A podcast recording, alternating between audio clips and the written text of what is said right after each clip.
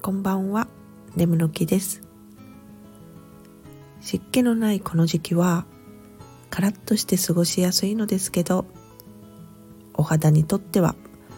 過酷な時期に突入しましたね。普段は玄米から作った乳酸菌発酵液を化粧水代わりに顔につけているんですが秋冬はそれのみだとさすがに乾燥で突っ張る感じがするのでもう少し保湿しようかと思い始めました。美容液や乳液クリームなどを試しにいくつかつけてみたのですが膜を張る感じがちょっと苦しく感じてしまって寄付でした。余談ですが同じ理由で稀にですがお化粧をする時も極力ファンデーションを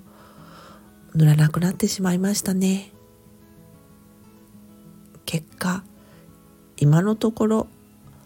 発酵液の後にとろみのある日本酒の化粧水を重ね付けして